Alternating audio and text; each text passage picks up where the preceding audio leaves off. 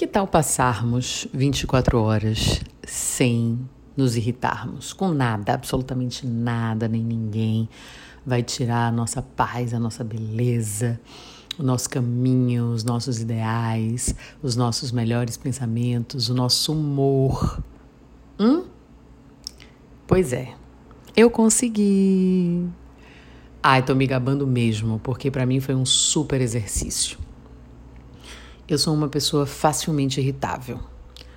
Como se diz para as bandas de cá, eu pego ar facilmente. Mas eu não devolvo na mesma intensidade. Eu faço uma espécie de processamento. Sabe lixo? Reciclagem? Pois é. Então eu devolvo de uma outra maneira, mas ainda de um jeito irritadiço.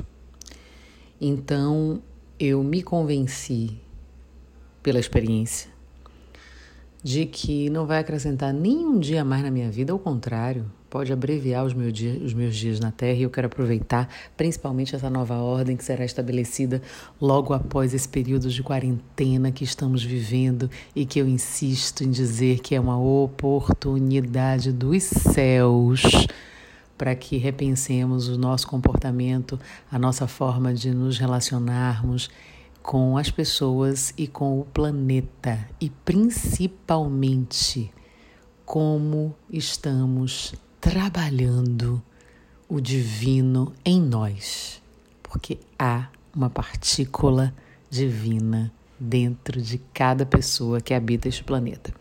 Mas sim, então nada me irritou, absolutamente nada.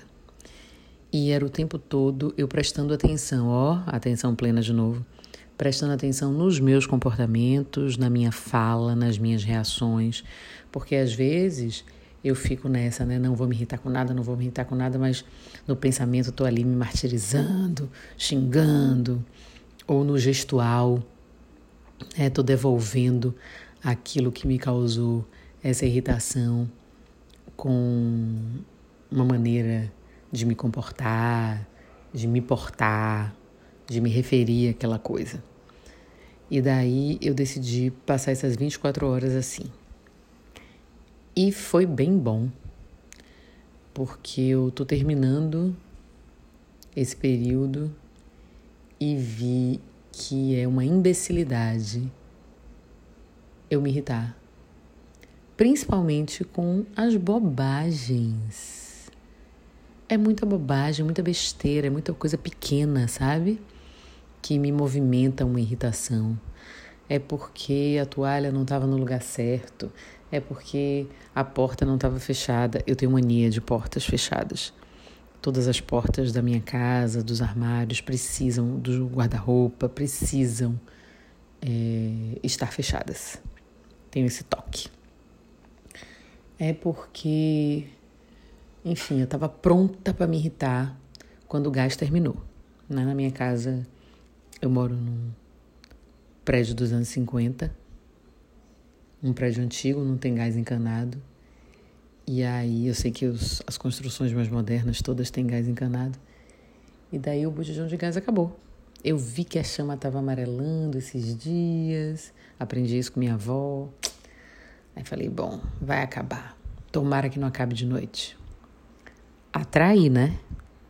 Fiquei no tomara que não acabe de noite, tomara que não acabe de noite, tomara que não acabe de noite, ao invés de vibrar de outra maneira, atrair. Acabou de noite. Depois de tudo. Ai, fiquei com a preguiça. Mesmo assim, tirei o botijão vazio, coloquei o botijão cheio e pedi para o marido enroscar somente. E daí estava pronta, pronta na ponta da língua. E aí falei, gente, eu tenho força para tirar o botijão pequeno, vazio, pequeno, o botijão vazio. Tenho a sorte de ter um botijão cheio em casa. Tenho a possibilidade da parte chata e perigosa, né, que precisa de mais atenção, pedir a outra pessoa que tem uma maior habilidade com isso e que está em casa e que pode me auxiliar nisso. Eu vou reclamar de quê? Pelo amor de Deus. Ai. Experimente. E compartilhe comigo. Depois me conte como foram essas suas 24 horas sem se irritar por coisa alguma, hein? Hum. Eu sou Rita Batista e tá tudo a dar.